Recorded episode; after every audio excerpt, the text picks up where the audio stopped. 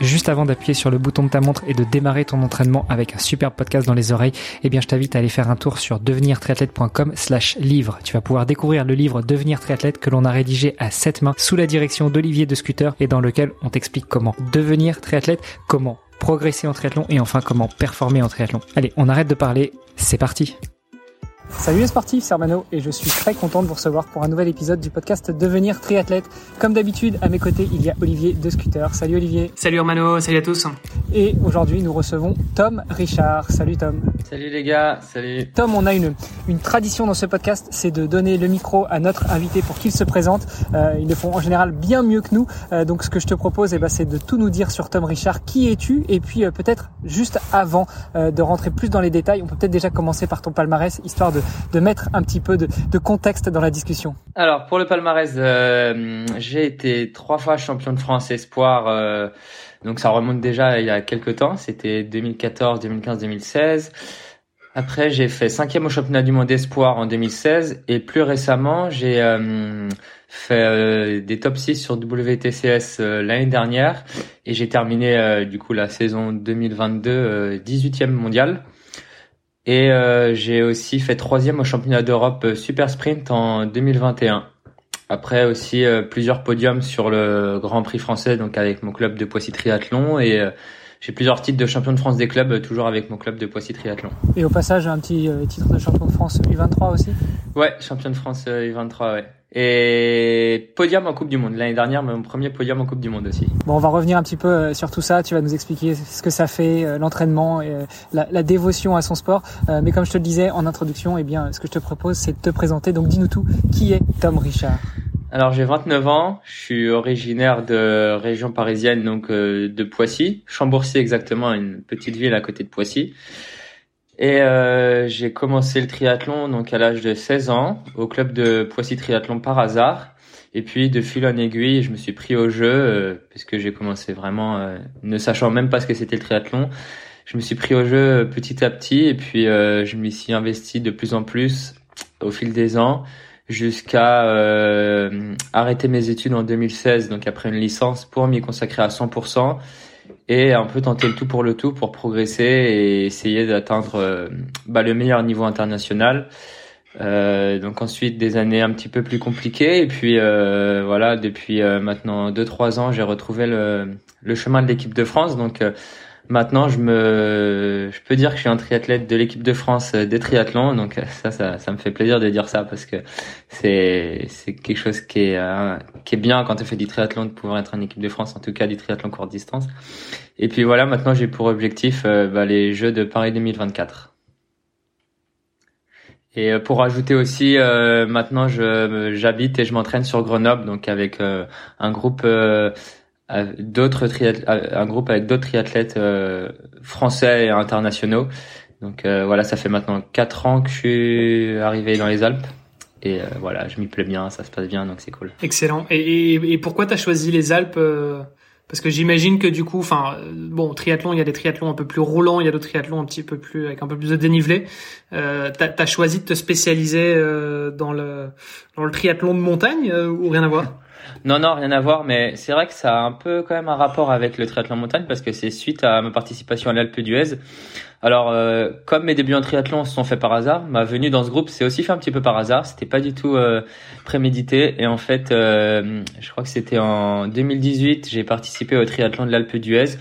Et puis, voilà, je me suis dit bon bah je vais demander à Dorian Coninx, que je connaissais déjà euh, parce qu'il était dans mon club à Poissy, de d'aller quelques jours chez lui avant euh, de faire le traitement de l'Alpe d'Huez parce qu'il habite il habite Grenoble et donc c'est pas très loin de, de l'Alpe d'Huez.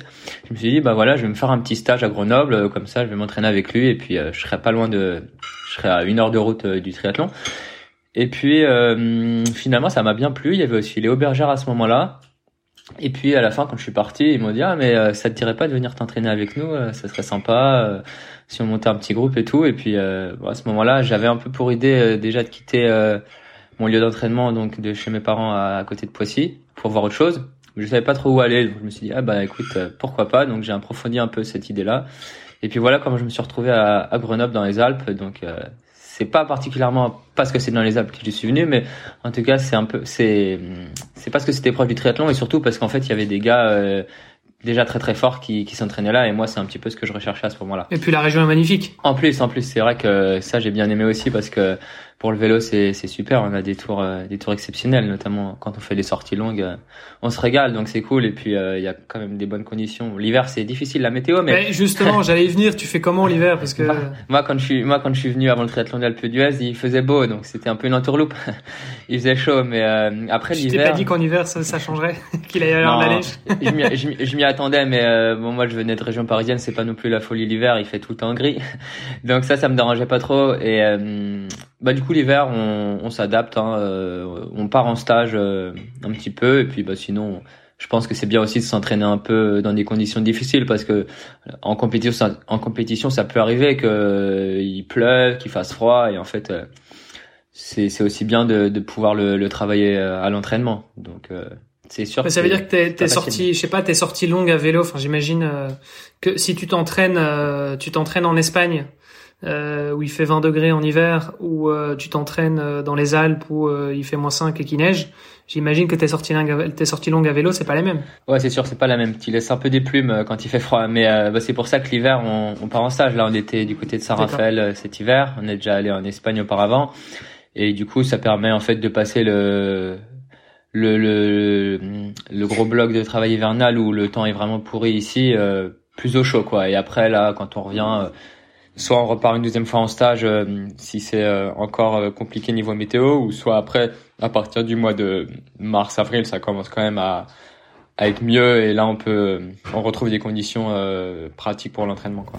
D'un autre côté, ça fait pas mal travailler le mental aussi. Bah oui, c'est ça. Si on est tout le temps dans le confort après on n'arrive plus à se faire mal. C'est ce que je me dis aussi donc non, faut trouver le juste milieu parce qu'on peut pas faire tout l'hiver comme ça sous la après il pleut pas tous les jours hein, mais on peut pas faire tout l'hiver dans la grisaille ou dans le froid, c'est pas possible mais de temps mais de, de, le faire un petit peu je pense que ça fait pas de mal. Donc euh, voilà on alterne un peu entre Grenoble et le sud de la France ou l'Espagne euh, l'hiver et puis il y a quand même des, des bons spots d'entraînement euh, en prenant la voiture à à 4-5 heures de Grenoble. On est vite dans le sud de la France en fait donc c'est facile on commence à bien connaître Saint-Raphaël l'Espagne aussi un petit peu. Donc en fait c'est c'est assez facile de, de bouger s'il y a besoin quoi. Si on voit qu'une semaine il fait moche on peut anticiper ouais une petite semaine à l'avance et se dire bon bah écoutez les gars la semaine prochaine c'est la galère allez, euh, moi je suis chaud de partir dans le sud, euh, go quoi.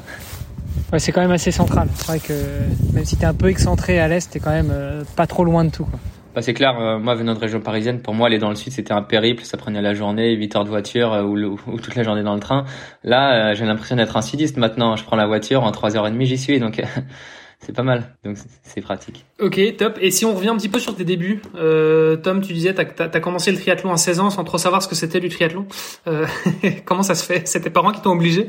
Ah non, pas du tout. Mes parents ils sont pas du tout sportifs. Euh, J'ai plutôt une famille qui est dans la qui est dans la musique et euh, personne trop dans le sport. Et en fait, moi j'ai quand même malgré tout fait du sport quand j'étais jeune, mais jamais en compétition. En fait, j'avais jamais fait de compétition. Je faisais du loisir et j'ai fait, j'ai été un peu touche à tout, donc j'ai fait du foot, j'ai fait du tennis, de l'escrime, euh, j'ai fait une année de VTT à l'UNSS aussi.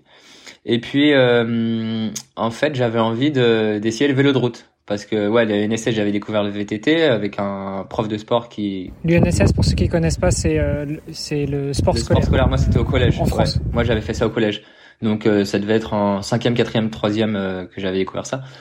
Et euh, bon, j'avais fait des compétitions, mais juste UNSS, mais pas de préparation à proprement dire, quoi. C'est-à-dire que juste, euh, je, faisais un petit peu avec mon père ou le mercredi après-midi avec le, le, le, prof de sport. Et en fait, euh, les VTT j'aimais bien, mais j'avais quand même envie de, de faire du vélo de route. Et euh, donc je m'étais un peu renseigné autour de chez moi. Il n'y avait pas de club de vélo de route proche. Et donc euh, c'était compliqué. Donc j'ai un peu j'avais demandé un peu au collège bah, justement à ce fameux prof de sport et puis un petit peu à des copains qui m'ont dit bah écoute si tu veux euh, il y a un club de, de triathlon à Poissy, donc euh, la ville à côté de là où j'habitais chez mes parents. J'habitais à Chambourcy. Et dans le triathlon, il y a du vélo de route. Et en plus, ils proposent de la compétition, chose que j'avais en plus envie de découvrir à ce moment-là. Donc je me suis dit, bah écoute, feu, je vais, je vais essayer de me, me licencier. Enfin, je vais essayer d'y aller pour voir ce que c'est, quoi. Et donc, je me suis renseigné ce qu'était le triathlon. J'ai vu qu'il y avait de la natation et aussi de la course à pied. Bon, la course à pied, ça allait. J'étais pas mauvais. J'avais déjà fait les crosses du collège, ça se passait bien. Mais alors la natation, j'avais pas souvent mis les pieds à la, j'avais pas souvent mis les pieds à la piscine. Donc bon, j'y suis allé. Et puis j'avais un peu peur parce que on m'avait quand même dit fais attention à Poissy, c'est très axé compétition, machin. Moi, je connaissais pas du tout ça, donc bon, j'y allais un peu, mais à tâtons.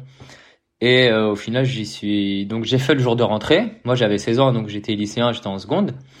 Et euh, le jour de rentrée pour voir en fait euh, dans quel groupe on va on va on va mettre. Et là, j'arrive, je me rappelle un mercredi après-midi, je mon père me dépose pas très loin de la piscine. Je cherchais, je connaissais pas du tout cet endroit-là de Poissy. Et puis bon, je finis par trouver la piscine en demandant à deux trois passants où elle se trouvait. Et là, j'arrive que des enfants des, des primaires quoi. Donc euh, je me dis ouais dans quoi j'ai mis les pieds? Et puis là on me fait faire un test euh, de natation pour voir en fait si je savais nager. Donc euh, je savais flotter en fait parce que on a tous des cours de natation à l'école. Alors le crawl je devais le nager comme un chien quoi. Et donc voilà on me dit faire 25 mètres. Et puis bon j'arrive tant bien que mal à l'autre bout du, du bord à l'autre côté de la piscine et puis voilà, les, euh, les semaines d'après, euh, je, je me retrouve dans le groupe avec les, les enfants, quoi, clairement. Donc euh, au début, c'était pas la folie, quoi. Je me dis bon, qu'est-ce que je fais là? Et puis l'avantage, c'est que tu progresses très vite quand tu pars de zéro. Donc chaque séance, je progressais, mais je devais nager peut-être deux fois, et puis après le reste, une ou deux courses à pied et un ou deux et un vélo, quoi. Donc ouais, pendant trois mois, j'étais avec les, les enfants et tout ça, et puis petit à petit après ça a un peu mieux marché mais donc ouais je suis vraiment parti de pas grand chose mais en fait ça a été une découverte un nouveau monde aussi parce que c'est pas trop l'éducation que j'ai eu le sport c'est-à-dire que chez moi ça parlait jamais des Jeux Olympiques à la limite on regardait un petit peu le Tour de France ou la Coupe du Monde mais euh, c'était vraiment pas du tout le, le centre d'intérêt de ma famille. Donc en fait, j'ai découvert un nouveau monde et des nouvelles personnes qui s'intéressaient à, bah, au sport en fait. Et donc j'avais tout à découvrir.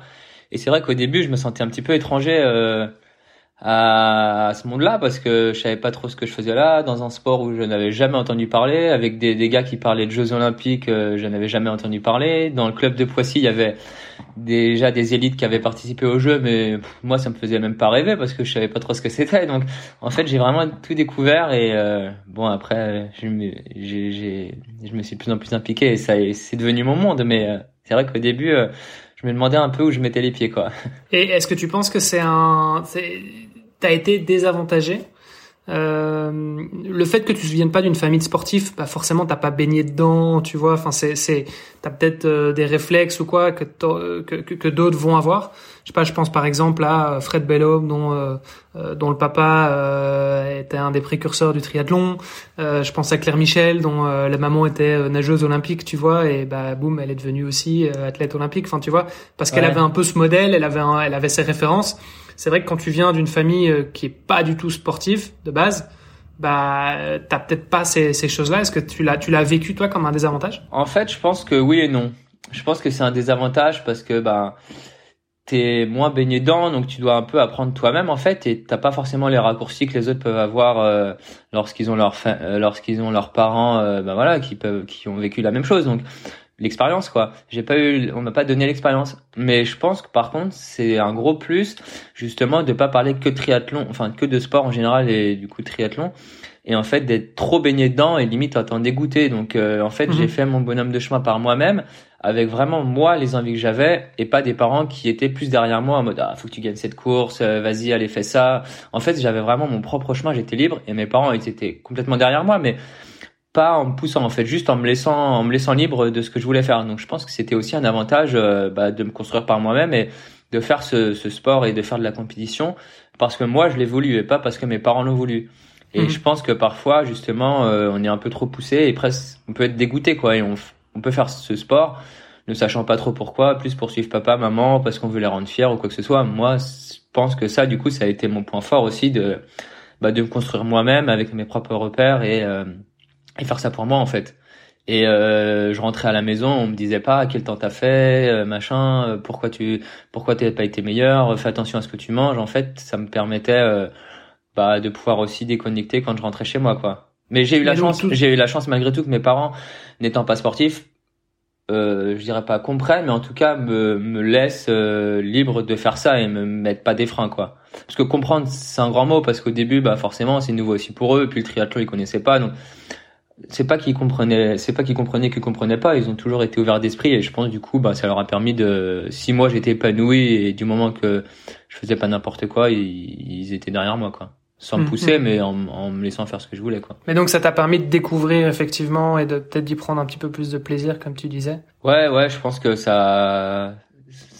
Forcément, si j'avais été baigné dedans plus jeune, j'aurais peut-être été. Euh, plus fort plus tôt et euh, éviter certaines erreurs aussi. Mais en tout cas, je pense pas que ce soit forcément un gros désavantage. C'est juste un parcours différent en fait. Je vois ça. Mhm. Et je mhm. pense que pour certaines pour pour certaines personnes, ça conviendrait pas et il faudrait être baigné dedans depuis tout petit. Et pour d'autres personnes, c'est l'inverse quoi. Donc c'est assez personnel, mais en tout cas, moi, je pense que ça m'a plutôt réussi quoi. Mais c'est vrai qu'on a pas mal de, enfin, je, je, parlais de deux exemples de, de personnes qui sont passées sur le podcast, c'est une chose, mais euh, je sais pas si tu parles de, de Tiger Woods, de Mozart, enfin tu vois, il y a pas mal de gens comme ça qui ont été effectivement, euh, euh, ils sont ils sont tombés dedans quand ils étaient petits, quoi. Tu vois, un peu comme Obélix. Euh, et donc forcément, c'est mais mais bon, en même temps, c'est c'est comme ça qu'ils parviennent aussi à à atteindre un niveau, tu vois, encore encore au-delà de, tu vois. Ouais, bah c'est sûr. C'est vrai que c'est souvent le schéma classique. On est baigné dedans, donc on y va, et c'est normal puisqu'en fait, c'est un petit peu la, c'est les les principes qu'on t'apprend, c'est la, en fait tu c'est la vie dans laquelle t'es baigné depuis que t'es tout petit donc tu suis les pas. Mais euh, c'est ouais forcément ça ça aide et c'est c'est plus facile d'être dedans. Moi c'était vraiment le hasard. Aussi bien euh, j'aurais il y avait pas il y avait pas eu de club à côté de chez moi et j'aurais jamais découvert le triathlon et j'aurais été euh, c'est pas ingénieur, pompier ou peu importe quoi, mais pas triathlète. Et en fait, c'est c'est plus le fruit du hasard qui m'a amené à faire ça en fait, euh, le fait que j'étais pas baigné dedans quoi. Et du coup, et, la musique, non, ça a pas été, euh, t'as pas continué euh, dans la tradition familiale J'en ai fait, j'ai fait de la guitare et du saxophone, mais le problème c'est que j'avais l'impression d'aller à l'école quand je travaillais, quand je faisais de la musique, c'est-à-dire que j'avais vraiment l'impression de travailler, alors que le triathlon, j'avais plus l'impression bah de de me faire plaisir quoi. Mais je pense que j'ai toujours eu plus ce côté sportif parce qu'en fait, depuis que j'étais jeune, j'ai toujours aimé bah courir mais juste comme ça. Je me rappelle que parfois j'allais faire des footings euh, de temps en temps comme ça ou faire un peu de VTT avec mon père mais sans ambition. Mais euh, c'était plus ce qui me branchait en fait depuis que j'étais depuis que j'étais jeune. Et, et comment t'as fait du coup de pour pas parce que tu as commencé à 16 ans, ce qui est tôt et en même temps euh, pas si tôt que ça parce que il euh, y en a qui commencent le triathlon à 4 ans. Enfin, je pense à, à Sam Lelo par exemple euh, qui, qui est aussi basé sur le podcast et qui nous expliquait que il a commencé depuis tout petit et pareil parce que ses parents étaient aussi dans le tri depuis toujours, tu vois. mais donc 16 ans, tu disais, je, je, je, savais flotter, mais je savais pas vraiment nager. Euh, comment tu fais pour passer de ça? Alors, j'entends bien hein, la marge de progression au début, c'est facile, tu progresses vite euh, parce que tu, tu, pars de tu pars de très loin, donc ça c'est clair. Mais comment tu fais pour arriver euh, de ça à euh, des podiums euh, en Coupe du Monde, euh, des, des champions de France, etc., etc. Bah, c'est vrai qu'en fait commencer le triathlon à 16 ans, ça va, mais commencer la natation à 16 ans, c'est tard parce que ouais, c'est un sport très bah technique et on prend des automatismes euh, jeunes en fait et c'est rare les gens qui qui perfent on commence à la natation tard. Je pense que bah j'avais des bonnes prédispositions en termes physiologiques euh, donc aéro. Euh, après tout ce qui est technique et tout en fait c'est compensé par ce facteur aéro et surtout je pense que euh, j'ai une technique en fait en ayant une mauvaise technique de nageur, c'est ça me fait avoir une bonne technique de triathlète en eau libre. En fait, comme j'ai jamais appris à nager, faut que tu nous expliques ça. en fait, comme j'ai jamais appris à nager euh, vraiment à proprement comme j'ai jamais appris à nager à proprement parler avec le geste parfait, etc. J'ai appris à nager un peu comme un chien et dans une piscine où on était euh, 6-7 par ligne avec des cordes en guise de ligne. Et en fait, je pense que j'ai développé euh, au tout début où j'ai commencé la natte une sorte de technique pour nager euh, dans les pieds, dans les vagues de la piscine. Et c'est ce qui m'a permis en fait de de réussir à nager euh, vite en eau parce que nager vite en piscine, moi je sais pas faire. je pense que 90% des triathlètes euh, à côté de moi sur la ligne de départ euh, en Grand Prix ou, bah en WTS, c'est ça doit être 100%, ont des meilleurs records que moi en, en bassin. Mais en fait en eau libre, j'arrive à avoir une lecture de course. je pense que d'autres n'ont pas et qui me permet justement de gommer ces lacunes techniques euh, que je peux avoir et euh, c'est ce qui me permet de nager vite. Mais après, je vais vous avouer que moi-même, je comprends pas comment j'arrive à nager si vite en eau libre par rapport à mon niveau en bassin. Donc ça m'a longtemps. Euh... Mais t'en as qui sont comme ça. Hein. Ouais, mais ça m'a longtemps en fait euh, pesé parce que tous les hivers j'étais, enfin clairement par rapport à mes à mes copains triathlètes, j'avançais pas. Et tous les hivers, je me disais mais là je vais être nul. Et en fait, à chaque compétition, je, je nageais, je nageais bien. Et puis petit à petit, je nageais quasiment devant. Enfin, c'était l'année dernière, ça m'est arrivé de sortir dans le top, dans les cinq premiers WTCS. Donc euh, ça m'a beaucoup pesé euh, pendant des années et puis maintenant bah je l'accepte, je sais que bon l'hiver euh, je suis pas le roi des, des chronos mais en général ça fait le taf suffisamment pour pour la saison donc moi-même j'ai du mal à expliquer, je pense que ouais c'est cette histoire de, technique un peu où je tourne beaucoup les bras donc ça met tout le temps de la la relance en fait d'un manage donc même si je suis perturbé par un coup ou, à l'approche des bouées et quoi ou quoi bah en fait j'ai pas de temps mort d'un manage et ça me permet de de nager vite. Et puis cette euh, lecture de de course en natation où j'arrive un petit peu à comme si j'étais un drone au-dessus de la au-dessus de la masse de nageurs et à voir un petit peu quel pied prendre, comment me placer et je pense que c'est ces deux choses en fait qui me permettent de bah de de de, de me sortir un peu de de la masse et de, de nager plutôt aux avant-postes. Et euh, en fait, ouais, c'est du coup ça me ça me fait maintenant ça me fait rire parce que je m'en amuse en fait d'être mauvais entre guillemets. Je suis pas non plus euh, nul nul en natation, mais je veux dire mon record au 400 c'est 4,25 et, euh, et d'arriver à sortir avec des gars qui nagent bah, 4-0 quoi. Et maintenant je m'en amuse en fait. Ce qui me pesait avant où justement je comprenais pas et, je doutais toute l'année, maintenant je m'en amuse plus. Ça me dira bah les gars profitez d'être devant euh, à l'entraînement parce qu'en compète il y a des chances que ça soit moi qui, qui soit devant et on m'a beaucoup chambré aussi là-dessus en mode ah Tom tu sais pas nager et tout et puis après je, il m'appelait le magicien au début où j'ai euh, un triathlon parce que justement à l'entraînement j'étais pas trop ça et en compète je faisais des coups de des coups de magie. Tu as, aussi le, mode de nage qui est complètement différent. Enfin, euh, tu l'as dit en eau libre, tu as aussi la partie orientation euh, qui est quelque chose que t'as pas forcément en piscine. En piscine, tu, tu comptes les carreaux entre guillemets ou tu suis les lignes. Euh, en, eau libre, faut savoir lever la tête, mais pas trop te désorienter pour pouvoir t'orienter et, et, pouvoir aller là où il faut. Et puis t'as pas de virage en eau libre. En eau libre, c'est un, un, effort continu, alors qu'en piscine, finalement, c'est cassé tous les 25 ou tous les 50 Bah c'est ça, c'est-à-dire que pour bien nager en piscine, faut optimiser les culbutes, être placé dans l'eau, machin. Et en triathlon, tout ça, ça compte beaucoup moins quoi. Et en fait, toutes ces petites choses qu'on apprend souvent quand on est jeune, donc à faire, euh, je ne sais plus comment on appelle ça, mais la fusée ou quelque chose comme ça, la propulsion dans l'eau. Moi, je j'ai pas fait ça parce que j'ai commencé trop tard et en fait, euh, bah, euh, je pense que c'est des choses qui peuvent servir. J'aimerais bien être plus aquatique, ça m'aiderait, encore plus. Mais euh, voilà, je pense que c'est des choses qui sont pas forcément hyper importantes en triathlon. Et puis voilà, c'est pour moi c'est un autre sport que la natation en bassin. Donc en fait, voilà, on s'entraîne tout le temps en bassin, mais ça, si on est mauvais nageur en bassin, c'est pas grave, quoi. Il faut pas se prendre la tête. Ok, je pense que ça va donner espoir à beaucoup de gens qui nous écoutent euh, ce que tu es en train de nous raconter là maintenant. Bah, c'est ça.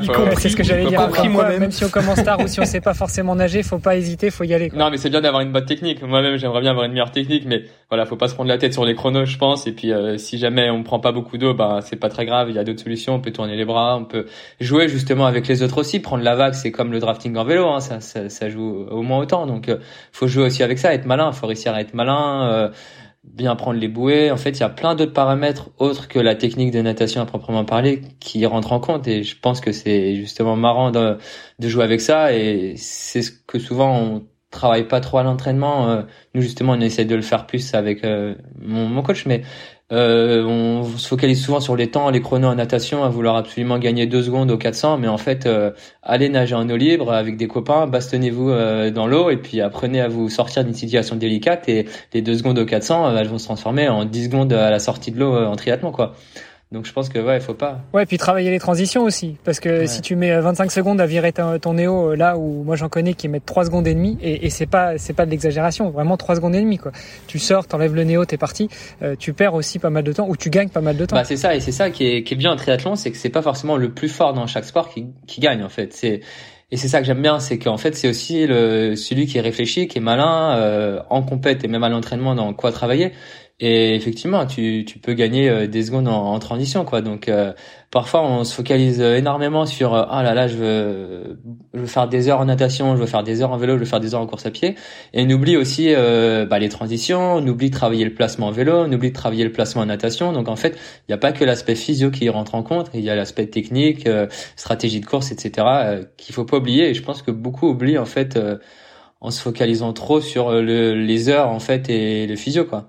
Et c'est ça qui est mhm. intéressant en triathlon, c'est que ben il y a plein de possibilités d'entraînement et plein de possibilités de faire en compétition et même si on n'est euh, pas ouf le, le, jour J, on peut essayer de compenser avec ben justement euh, plus profiter des autres, euh, plus s'appliquer sur les transitions. donc en fait, c'est ce que tu fais, c'est un peu du, c'est un peu du hacking, du hacking du triathlon, quoi. non, non, parce que moi, mon but, c'est c'est de, de pas devoir de d'être le plus fort dans n'importe quelle circonstance donc euh, ne pas devoir profiter des autres en vélo ou quoi que ce soit essayer d'être acteur donc euh, voilà mais c'est vrai que tu peux aussi jouer un petit peu avec ça voilà s'il y a un gars qui nage bien non mais bien sûr et ça fait partie du sport c'est normal tu vois je veux dire euh, bah, bien te positionner dans le peloton et, économiser ton énergie pour le sprint final euh, à, vélo, bah c'est c'est normal, ça fait partie du sport, tu vois. Je veux dire, c'est bah, pas, pas de la triche. C'est le principe des sports où on part en mass start, quoi. Donc on est contre les autres en se frottant aux autres. Donc autant en fait euh, l'accepter et au lieu de vouloir euh, nager tout seul dans son coin en compétition parce qu'on n'arrive pas à se battre, bah autant justement euh, rentrer dans le jeu et puis voilà, s'adapter en fait. En fait, c'est de l'adaptation et mhm. et faire avec les autres ou, et voilà, jouer avec les autres quoi, mais et utiliser les autres pour soi-même en fait. Ouais, ouais, non, mais c'est ça, c'est juste c'est être malin quoi, c'est c'est être malin et, et je je pense que moi c'est un peu comme ça euh, que j'arrive à fonctionner en fait c'est puisque sport par sport je vais pas être euh, forcément dans les meilleurs mais après en additionnant les trois plus cet plus cet aspect là bah ça me permet un peu de sortir mon épingle du jeu quoi. Ok bon enfin moi je me moi je me vois comme ça en tout cas euh, pas le, le roi de de chaque sport mais en fait beau en triathlon de par cet enchaînement et par ce, cette stratégie. Bah écoute, tu vas tu vas nous tu vas nous en dire un petit peu plus pour qu'on comprenne un peu comment est-ce qu'on peut faire pour nous aussi être malin euh, en course. Tu, tu, disais tout à l'heure que euh, en natation, tu avais cette euh, T'avais l'impression d'avoir cette capacité de prendre une vue drone, de voir la course et de te placer stratégiquement. Tu fais comment? Parce que moi, quand je suis sur un mass start, j'ai pas trop l'impression d'avoir une vue drone quoi. J'ai plus l'impression euh, c'est c'est la guerre et euh, j'essaie de tu vois j'essaie de survivre quoi. Bah alors première chose déjà je prends toujours des lunettes qui sont euh, quasi neuves pour euh, bien voir. Parce que j'ai remarqué qu'il y en a beaucoup et même moi ça m'arrive aussi d'avoir des lunettes pleines de buée ou crades qu'on utilise souvent. Et en fait quand je quand je mets des lunettes comme ça je comprends rien à la course je suis perdu. Et j'essaie d'avoir un bon champ de vision en fait et ça déjà ça m'aide. Et puis ensuite, euh, bah, euh, en fait je sais pas parce que moi j'ai toujours réussi à faire ça depuis que j'ai commencé, donc je saurais pas dire comment ça se fait que j'arrive à avoir cette vision, mais c'est quelque chose où j'ai toujours euh, réussi à en fait comprendre où j'étais dans l'eau. en, en triathlon en tout cas et je pense que c'est réussir à garder une certaine lucidité et en fait comprendre où on se trouve dans l'eau, donc voir où est la bouée, essayer d'analyser un peu où est le reste du peloton, plutôt que nager dans sa bulle euh, et juste vouloir tourner les bras le plus vite ou aller le plus vite possible. En fait, c'est prendre conscience de l'environnement qui nous entoure, donc euh, en fait des gens qui sont autour. Limite, euh, t'arrives à reconnaître qui nage à côté de toi, donc si tu connais pas trop les gars, tu peux regarder les numéros un peu à l'avance en te disant bon lui je sais qu'il nage bien je vais voilà j'apprends son numéro quoi que ce soit et puis en fait ça te permet d'avoir des repères comme ça dans l'eau et et puis si tu es à côté d'un d'un mec qui nage bien, bah tu te dis bah en fait lui il faut pas que je le lâche quoi. J'essaie de, de bien le garder. Si tu vois un gars, euh, moi je commence à connaître les gars contre qui je cours parce que ça soit un Grand Prix au niveau international, les têtes quand même elles reviennent souvent donc euh, j'arrive à reconnaître.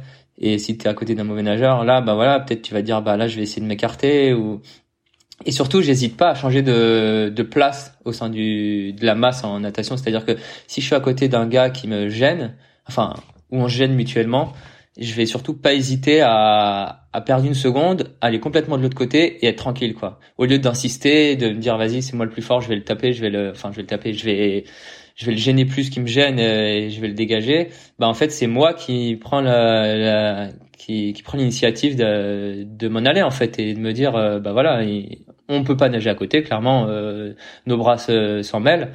Bah voilà je vais faire en sorte d'être peinard quoi. Et euh, donc, euh, en ayant cette vision de course, en fait, essayer d'être le moins, enfin de d'enlever tous les tous les trucs qui peuvent en fait te, te gêner et te faire euh, ralentir. C'est marrant parce que je trouve je retrouve beaucoup de similitudes avec euh, la façon dont j'abordais aussi la partie natation. Alors moi aussi j'ai commencé le triathlon à 16 ans, c'est marrant. euh, j'étais pas à Poissy, j'étais à Armand À l'époque, c'était un bon club aussi.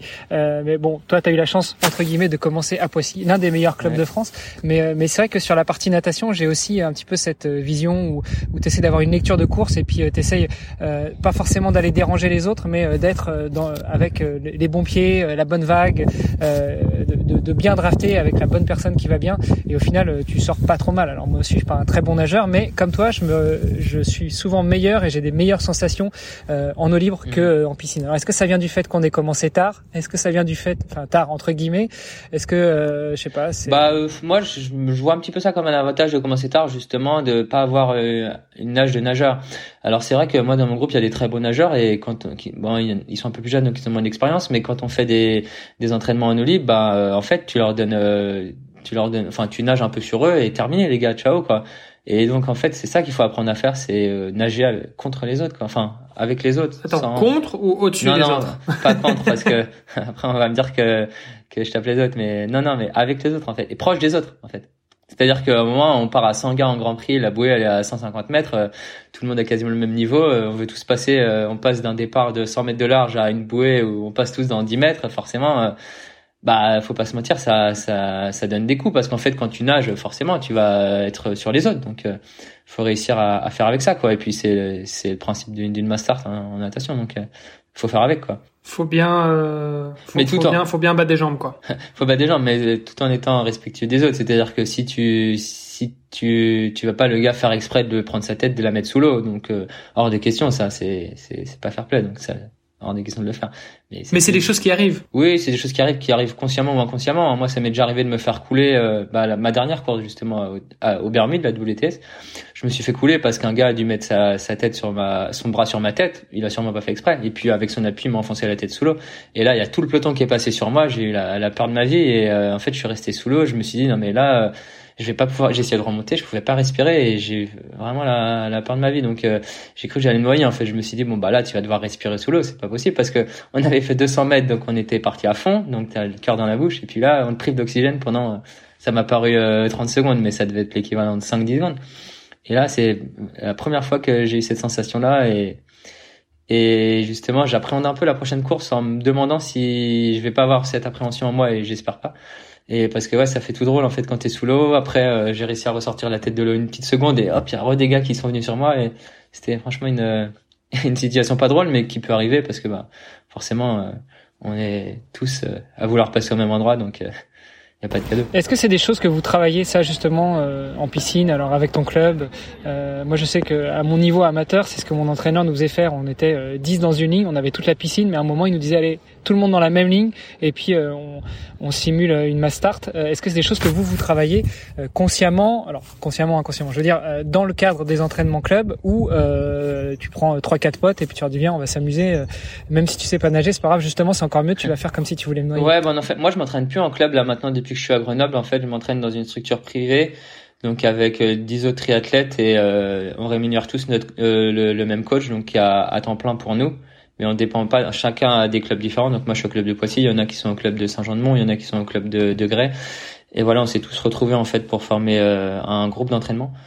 Et euh, justement, notre entraîneur, c'est Julien Pousson. Il est très axé sur les, les petites choses euh, qui sont en fait en plus du physio. Donc tout ce que je disais tout à l'heure, la technique, les, les à côté en fait. Et justement, bah, le fait de il nous fait travailler en groupe. Parfois, on se met tous dans la même ligne. Il appelle ça des nages en drafting. Et je sais pas, on fait un 400. Donc parfois, le but c'est juste de, de, bien prendre les pieds ou prendre la vague dans la hanche sans gêner. Et parfois, c'est un petit peu plus libre où euh, voilà, on a le droit de, bah, de, de faire sa place, quoi. Donc de, de vouloir passer devant. Euh, toujours dans le respect, hein. on va pas se taper, on va pas fermer les points pour nager ou quoi que ce soit, parce qu'en course, bien sûr qu'on le fait pas.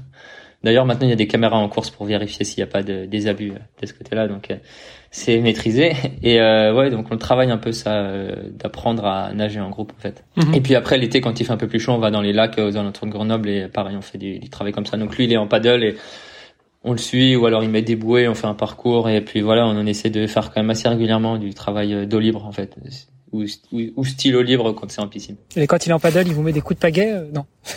ouais, c'est un passage. Si on veut passer vite. si vous prenez pas bien les ravitaux ou si vous allez passer vite. Ça. Là, on a quand même pas mal focalisé sur la partie euh, natation, euh, qui, euh, tu l'as dit, c'est une partie assez technique et notamment quand on commence entre guillemets assez tard.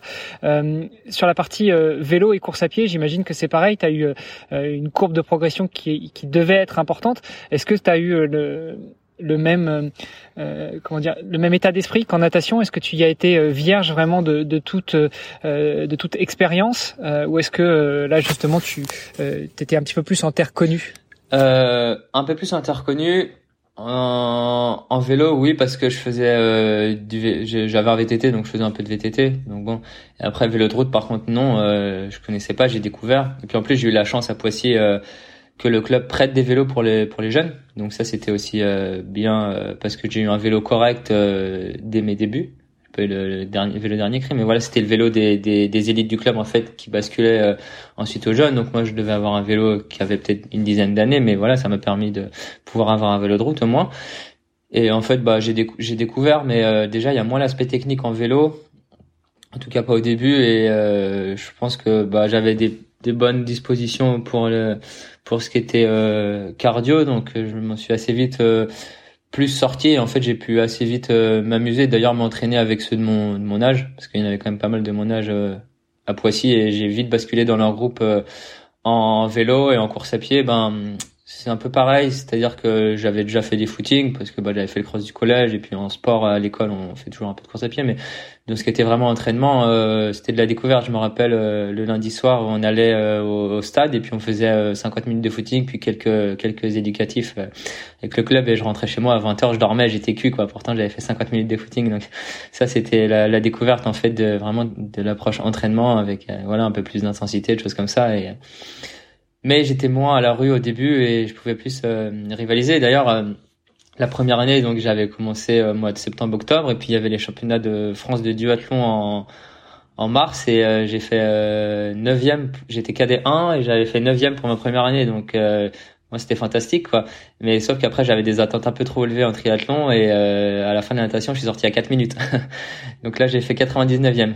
Donc c'est pour dire, j'étais quand même plus fort en vélo, en course à pied qu'en natation à ce moment-là. Mais c'était plus facile effectivement de commencer tard le, le, vélo et la course à pied parce que bah finalement tout le monde en a déjà un petit peu fait et puis euh, j'ai pu euh, rapidement euh, donc aller avec ceux de mon âge, mais à ce moment-là ceux de mon âge ils étaient quand même assez performants. Il y avait des gars qui tournaient bien sur les championnats de France et puis en natation en fait après une fois que j'ai fait 9 au championnat de France de duathlon, bah là le club s'est dit que je en fait, j'avais un bon potentiel et j'ai basculé même en natation avec le groupe euh, des gars plus forts. Donc, euh, je nageais plus à la vitesse euh, des, des moins bons et de certaines filles en faisaient depuis pas très longtemps aussi.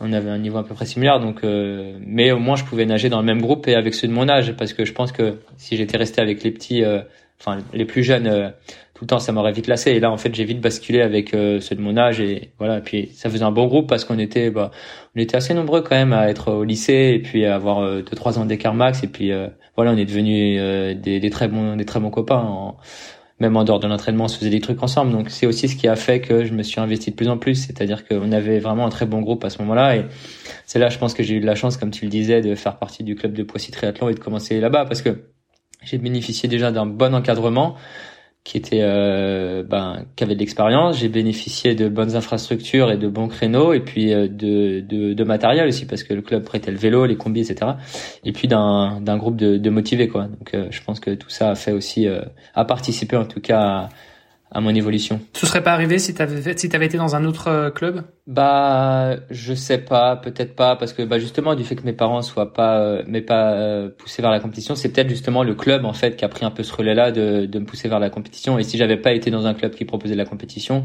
moi-même ne, ne connaissant pas vraiment la compétition, j'aurais peut-être plus de mal à en fait, j'aurais pas su ce qu'il fallait faire pour être performant. Quoi. Que là, le club avait des entraîneurs qualifiés qui m'entraînaient un petit peu. C'était pas l'entraînement très précis, mais voilà, qui, qui à chaque fois qu'on venait, ils nous faisaient un entraînement de qualité. Donc en fait, ça nous permettait de progresser. Puis on se tirait à la bourre avec les copains. Donc en fait, euh, voilà, ça. En fait, je pense que ça a pris le relais de bah euh, de, de mes non connaissances sur le sport. C'était pas du haut niveau à l'époque, mais de, de sport de compétition, quoi. Donc mmh, c'est mmh. plus en fait ce milieu-là que j'ai découvert qui m'a amené vers le, les compétitions. Et neuvième euh, au, au, France de duathlon pour ta première compétition. Euh, Qu'est-ce qui a fait que tu sois resté justement dans le triathlon et que t'es pas basculé dans le duathlon? Parce qu'il y en a qui se spécialisent plus dans le duathlon. Le club aurait pu te dire, euh, ouais, euh, on tient une pépite, euh, on va tout mettre all-in sur le duathlon et puis si tu veux nager un petit peu de temps en temps, on te laissera t'amuser. Mais ouais. bah c'est Poissy triathlon, pas Poissy duathlon. non mais eux, ils, ils voilà, c'est un club quand même tourné vers le haut niveau et le niveau en triathlon, c'est-à-dire qu'ils ont des équipes, ils ont une équipe femme une équipe homme en D1 triathlon, mais ils proposent pas de Grand Prix de D1, D2 ou D3 en duathlon. Eux, ils, nous faisaient faire les duathlons euh, en jeune, mais après ils sont moins tournés vers le, duathlon en fait. Et du coup, euh, bah moi j'ai ouais non j'ai continué à nager parce que bah en fait c'était du triathlon que je voulais faire quoi. Ouais puis il y a quand même une distinction aussi c'est que du haut niveau enfin tu peux tu peux plus facilement percer dans le triathlon Enfin, dans le sens où euh, tu, peux peut-être plus facilement vivre, en tout cas, du triathlon que du duathlon. Bah, je pense, oui, vu que c'est un sport olympique, en fait, euh, c'est un sport qui bénéficie, je pense, de plus de subventions que le que le duathlon. Et euh, je pense qu'il y a plus de moyens, effectivement, dans, dans le triathlon. Quoi. Après, à ce moment-là, euh, je pensais pas du tout en faire mon métier, donc c'était pas du tout la réflexion que que j'avais, mais en fait, euh, je me rappelle plus et je m'étais posé la. Si, je me rappelle, j'avais déjà dû dire avec des copains, oh là là, le triathlon, euh, ouais, je pourrais faire du duathlon et tout, mais en fait, je pense que le, le fonctionnement général du club faisait que on se posait pas trop trop la question parce qu'en fait, euh, mon but c'était sûrement de en fait, non, mais c'est même sûr. Mon but, c'était de faire partie de l'équipe de D1 triathlon, tu vois, parce que moi, je voyais les gars lors des stages. Je me rappelle, il y avait Tony Moulet, il y avait Greg Rowe, qui était ensuite devenu mon entraîneur. Mais voilà, il y avait des, des gars. Je me rappelle, euh, Emric Petel, c'était un garçon qui avait un an de plus que moi, donc euh, qui était euh, au pôle lui de boulerisme mais rattaché au club de Poissy Triathlon. Et pour moi, c'était un peu des gars. J'avais envie de devenir comme eux. En fait, ils avaient du beau matos, ils, ils étaient un peu reconnus dans leur sport, ils faisaient des super courses. Et moi, c'était ça en fait que que j'avais envie de devenir quoi donc je pense c'est pour ça les duathlons non j'avais moins de repères en duathlon en fait. Mais donc t'avais quand même tes références. Elles étaient pas forcément familiales mais euh, mais t'avais quand même des t'avais quand même des modèles à suivre quoi. Ouais bah en fait ça c'est je pense aussi la chance d'être à Poissy. C'est-à-dire que quand on faisait des stages avant on allait à Antibes souvent. Et ben ils faisaient venir les, les élites. Donc ouais je disais il y avait Tony Moulet. Et puis lors des de certains regroupements enfin de certaines soirées du club il y avait aussi Jessica Harrison Carole Péon et puis euh, en fait tu tu vois même si même si qu'ils fassent les Jeux Olympiques, j'avais du mal à trop interpréter ce que c'était, mais forcément ça, ça te fait rêver parce que tu les vois avec les, des, des super vélos, toute la tenue Adidas. Enfin, donc en fait, tu te rends compte que ben ça a l'air bien ce qu'ils font. Et mais moi à ce moment-là, euh, j'avais aucune idée que je pouvais en faire mon métier. En fait, je pense que je m'étais même pas posé la question de savoir si hein, si je voulais en faire mon métier. Parce que du coup, toi, t'as fait des, tu t'avais dit, t'as fait des, t'as fait tes études. C'est, c'est, t'as, t'as, d'abord fait des études euh, euh supérieures ouais. avant de commencer à à te donner ouais. à temps plein, c'est ça, pour le tri? En fait, ouais, c'est ça. J'ai donc j'ai j'ai fait, euh, j'étais au lycée, euh, en, j'ai eu mon bac au lycée, donc un cursus normal, j'avais pas d'aménagement. Et euh, bon, quand même, au bout de ces trois ces trois années, je commençais quand même à comprendre un peu plus ce qu'était le triathlon et à, à comprendre aussi le fonctionnement du niveau et puis à me dire en fait, bah voilà, j'aimerais bien euh, euh, courir au plus haut niveau, être en équipe de France euh, junior, etc. Et donc après mon bac, j'ai quand même sans penser à toute une carrière, mais je me suis quand même dit bon, j'aimerais bien faire des études qui me laissent le temps de m'entraîner parce que c'est ce que j'aimais faire quoi. J'adorais cette vie-là, aller avec mes copains, m'entraîner tout ça. Et donc j'ai j'ai fait ça. Euh, non, j'ai d'abord fait une année de LEA, langue étrangère appliquée. Euh, je pense que j'ai choisi ça. Euh, je venais d'un bac S, donc je pense que j'ai choisi ça euh, parce que en fait j'avais regardé les cursus, il y avait pas trop d'heures de cours, et je pense que j'avais choisi ça pour pouvoir m'entraîner. Et après, au bout d'une année, ça m'a pas trop plu et je suis allé en STAPS. Et je voulais pas faire comme tout le monde et pas aller en STAPS en fait au début. Et puis finalement, euh, je me suis dit bon, je vais faire comme tout le monde, je vais aller en STAPS. Et euh, donc j'ai fait ma licence en trois ans. J'avais pas d'horaire aménagé, donc euh, je m'arrangeais pour m'entraîner. Euh, je, je, pouvais zapper quelques cours et puis j'arrivais à m'entraîner le matin et le soir. Et en fait, c'est euh, une fois euh, que j'ai eu ma licence où là, je me suis dit bon, je commençais à avoir un bon niveau. J'étais pas en équipe de France et je pouvais pas courir les, les championnats parce que j'étais pas assez fort. Et mais c'est c'est c'est ce vers quoi je voulais aller. Donc voilà, je me suis dit, écoute, là, tu as un bon niveau. Le club commençait aussi à me soutenir un petit peu financièrement. Ça, ça a joué parce que j'avais pas besoin de demander d'argent à mes parents en fait pour faire du triathlon. Donc c'est ce qui m'a euh, fait prendre aussi la décision de d'arrêter euh, mes études pour me mettre à 100% dans le triathlon. Et j'ai eu du mal au début à l'accepter en fait parce que j'avais l'impression d'être un peu un imposteur, donc euh, de profiter un peu de faire du triathlon mais de pas aller en cours. Donc la journée, je culpabilisais un peu de rien faire quoi. Et je me rappelle que ça n'a pas été évident les deux premières années parce que je me demandais un peu ouais mais est-ce que en fait c'est bien ce que tu fais ou est-ce que euh, tu le fais parce que t'es flemmard, t'as pas envie d'aller en cours? Et j'ai eu du mal à, j'ai mis du temps à en fait à assumer euh, mon choix. Mais au final, ça m'a permis de de progresser. Et l'année où j'ai arrêté mes études, euh, ben, j'ai fait ma première sélection en équipe de France. Euh, du coup, j'ai fait les championnats d'Europe euh, élite et les championnats du monde U23, donc moins de 23 ans, où j'ai terminé cinquième. Donc ça m'a quand même conforté dans mon choix et fait dire que c'était la bonne décision. Mais ouais, c'était pas évident au début cette sensation de bah en fait de faire que du triathlon quoi c'était nouveau et puis ouais ça ça fait bizarre quoi quand tes copains ils vont à l'école et toi tu fais que ça tu te demandes si c'est normal quoi et aujourd'hui du coup si tu reviens tu reviens un peu en arrière c'est quoi, c'est dix ans plus tard ou pas loin, enfin, presque. Ouais, presque, ouais. Euh, si je referais la même chose? Ouais, enfin, je veux dire, aujourd'hui, t'en, t'en es où? T'as pas de, t'as, pas de regrets? Tu, tu vis ton rêve à fond euh... Non, j'ai pas de regrets. Euh, j'aurais peut-être aimé commencer la natation un poil plus tôt, quand même, malgré tout, histoire de. Moi aussi, moi aussi. De moins devoir cracher. Ouais, je pense que tous ceux qui commencent tard disent ça.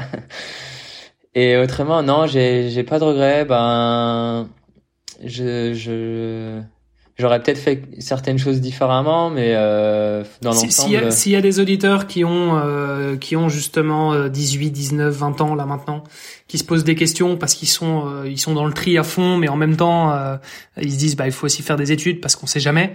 Euh, c'est jamais des, des choix faciles évidemment. Qu'est-ce que tu leur dirais? Bah moi je dirais de de pas arrêter les études par la facilité en fait de pas se dire de de pas se mentir de pas se dire ah je fais du traitement comme ça je fais pas d'études.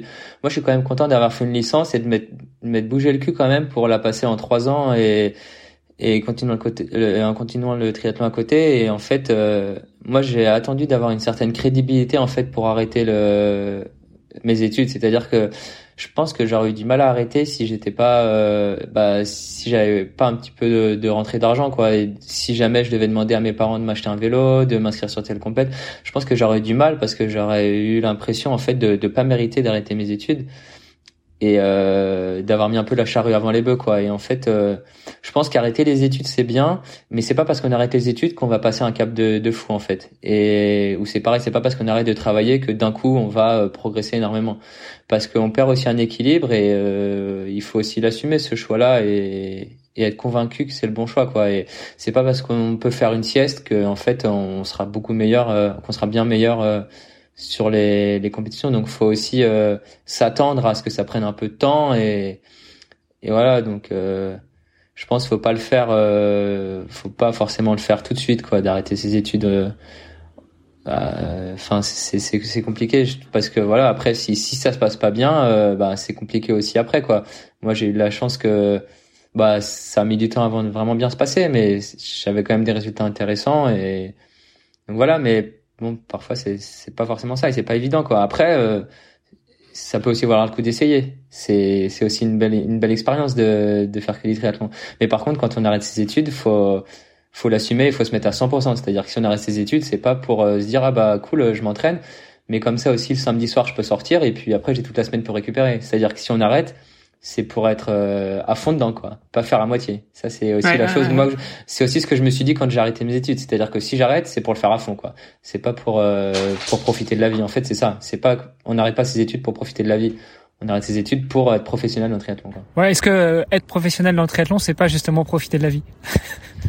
Bah, ça dépend pour qui, parce que moi, j'ai, des copains, pour eux, ma vie, elle est nulle, parce que je sors pas tous les samedis, parce que je dois me coucher à 22 heures, parce que machin, parce que je vais rouler dans le froid, donc ça dépend de, de ce qu'on veut, en fait. Enfin, il y a des gens qui détesteraient avoir la vie que j'ai. Moi, je voudrais pour rien au monde la changer, mais ça dépend du point de vue. Mais voilà, justement, si on n'est pas prêt à, aller rouler même quand il fait froid, si on n'est pas prêt à, bah, parfois, euh, malheureusement, on n'a pas de meilleur créneau à aller nager à 7 heures, donc à se lever à 6 heures mais qu'on arrête ses études quand même, bah en fait, euh, bah pourquoi tu le fais quoi? Si tu le fais, c'est pour essayer à fond et puis bah si ça marche pas, c'est pas grave, tu reprends tes études plus tard. Mais au moins t'as essayé de te mettre à fond parce que si tu arrêtes tes études pour euh, bah histoire de, en fait, et tu et tu dis que tu fais des traitements histoire d'arrêter tes études pour euh, pour trouver une excuse pour arrêter tes études, là c'est que tu prends le problème à l'envers.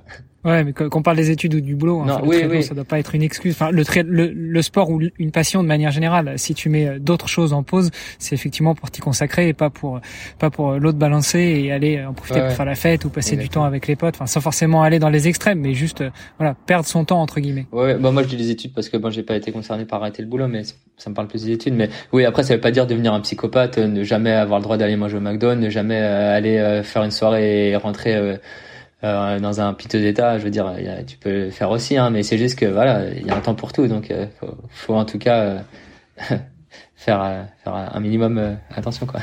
Ok, et, et tant qu'on est dans cette dans cette optique de, de, de, choix de carrière, on va dire, toi, tu te vois où, Tom, dans 10 ans? Euh, Dans 10 ans, c'est dans longtemps quand même.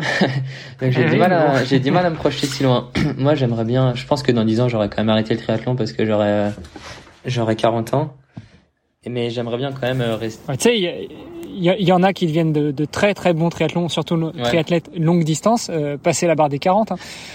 Bon, moi je m'en vais hein, parce que je fais pas partie de votre, de votre catégorie. Hein. J'ai passé la barre des 40, donc salut petit jeune. Non, mais j'ai du mal à me projeter si loin. En tout cas, j'aimerais bien rester quand même dans le domaine du sport, si possible du triathlon, parce que ben quand même euh, ça me plaît. Et euh, je me suis plus projeté en fait à 5-6 ans et en fait à 40 ans j'aimerais bien pouvoir continuer le triathlon au niveau. Après c'est pas évident et tout le monde peut pas le continuer jusqu'à 40 ans mais euh, donc là c'est difficile. Mais en tout cas euh, si je peux rester dans le monde du sport et du triathlon ça serait bien quoi. Ouais, c'est aussi l'avantage d'avoir continué tes études. Euh, tu as fait une licence en STAPS donc tu as, quand même des moyens de rebondir après. Ouais ouais après si je devais reprendre mes études ça serait pas évident. Si je devais refaire un master donc j'espère pouvoir bah voilà avec les, les connaissances puis les compétences enfin les les qualités que j'ai pu développer en tant que triathlète, les mettre à profit pour un, un métier euh, plus tard quoi. Un peu en fait euh, mettre à profit ma, bah, ma, carrière sportive mon expérience euh, tout ce que ça a pu m'apprendre pour un métier futur. Donc là comme ça j'ai pas trop d'idées mais mais à voir quoi. C'est dur de se projeter loin et, et, si on si on revient justement à aujourd'hui euh, c'est quoi ton euh, tes journées type, euh, ta semaine type pour, pour pour comprendre un petit peu voilà quand tu fais du triathlon à temps plein, ça ressemble à quoi? Alors en gros, euh, j'ai nagé six fois, roulé six fois, courir six ou sept fois, donc c'est sept jours sur sept. souvent on nage le matin, donc du lundi au samedi. On, en général, on roule euh, on roule euh, en fin de matinée ou on court en fin de matinée et après on court on roule dans l'après-midi. Ça dépend un petit peu si on a des séances mais globalement je fais les, les trois quasiment tous les jours. Et puis aussi j'ai une ou deux muscu par semaine.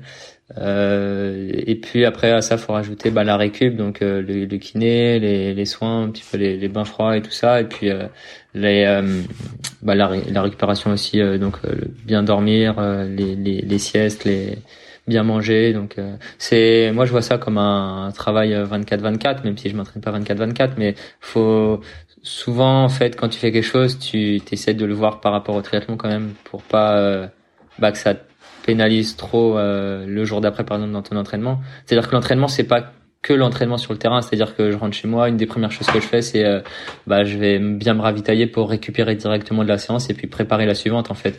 Donc souvent, euh, je m'entraîne pas toute la journée, mais ça prend toute la journée en fait de, de s'entraîner. Ouais, c'est le fameux entraînement invisible. Ouais, l'entraînement invisible, mais c'est c'est quelque chose euh, que je comprenais pas trop euh, avant, et je pense que l'expérience euh, m'a m'a bah voilà m'a changé un petit peu de ce point de vue-là c'est-à-dire que avant je rentrais quand j'étais plus jeune je rentrais de l'entraînement et puis voilà c'était fini et maintenant j'essaye vraiment de de récupérer au plus vite donc en mangeant bien pendant l'entraînement après l'entraînement même avant l'entraînement et en fait, c'est des, des petits détails que tu rajoutes au fur et à mesure de tes années parce que tu peux pas quand tu es jeune euh, bah, te prendre enfin penser à tout ça. Et puis en fait même quand on t'en parle tu peux tu peux pas le croire. Tu dis bah ouais lui il a besoin de ça mais moi je m'en fous un peu. Et en fait bah, quand tu cherches à performer encore plus tu ajoutes toujours un petit peu des petits détails et que tu comprends par toi-même et que tu que as envie de mettre en place. Donc chaque année je dirais tu rajoutes euh, quelques petites choses que tu mets en place en plus quoi. Et en termes de volume ça donne quoi? Euh, En gros je nage 25 km par semaine 30 sur les grosses semaines et euh, voilà, ça peut monter jusqu'à 30. En vélo, on va plus parler en, heures parce que en fait, euh, bah, notamment à Grenoble, il y a beaucoup de, de dénivelé, donc euh, les kilomètres ça parle moins, mais on fait à peu près, je fais à peu près 15 heures de vélo par semaine. Bon, globalement, ça fait 400 km. Et en course à pied, je fais 70-80 par semaine, donc ça monte l'hiver, c'est aux alentours d'une trentaine d'heures. Et puis après, euh, en période de compétition, c'est quand même un petit peu moins. Tu peux, tu descends à 20, 20, 25, 25 pour les grosses semaines en, en saison, et puis 20 euh, quand t'as des 15, 20 quand t'as des compétitions. Mais l'hiver, ouais, globalement, euh, tu fais une trentaine d'heures, quoi. Entre 25 et les grosses grosses semaines, ça peut monter à 35. Et euh, tout à l'heure, tu disais que c'est 7 jours sur 7. Tu prends pas de jours de repos? Euh, Ça arrive, mais c'est rare en fait. Euh, avec euh, là mon coach, on, a plus la vision de l'entraînement. Euh, il doit être euh, en continu en fait, et c'est plus des périodes qu'on va avoir de, de récupération. C'est-à-dire que souvent on va s'entraîner pendant un long moment, donc plusieurs semaines, je sais pas, deux mois par exemple, et puis après, hop, on va faire une, une, petite euh, une petite récupération, donc on peut avoir deux trois ou deux trois jours off, histoire en fait euh, que ça permette de déconnecter et de vraiment, si tu as besoin, tu peux partir, euh, tu peux partir un petit peu ou changer d'air quoi, et en fait ça permet de de vraiment se vider la tête et repartir euh, repartir bien quoi. Parce que un jour bon ça arrive euh, il y, a des, y a des fois où je sais pas t'as quelque part tu peux c'est pas la fin du monde si t'en as un mais en général c'est pas euh, prévu genre toutes les semaines un jour off ou toutes les deux semaines un jour off donc c'est c'est assez rare quand même. Après je suis pas dans si ouais si un jour je suis pas bien et qu'il faut vraiment rien que je fasse parce que je suis complètement éclaté ou quoi ça peut arriver hein je veux dire rater un entraînement c'est pas la mort c'est c'est c'est dur de l'accepter mais c'est pas la mort donc faut aussi bien s'écouter, même si c'est pas forcément. Euh, a un jour où le programme est pas forcément ça, bah faut aussi savoir adapter quoi.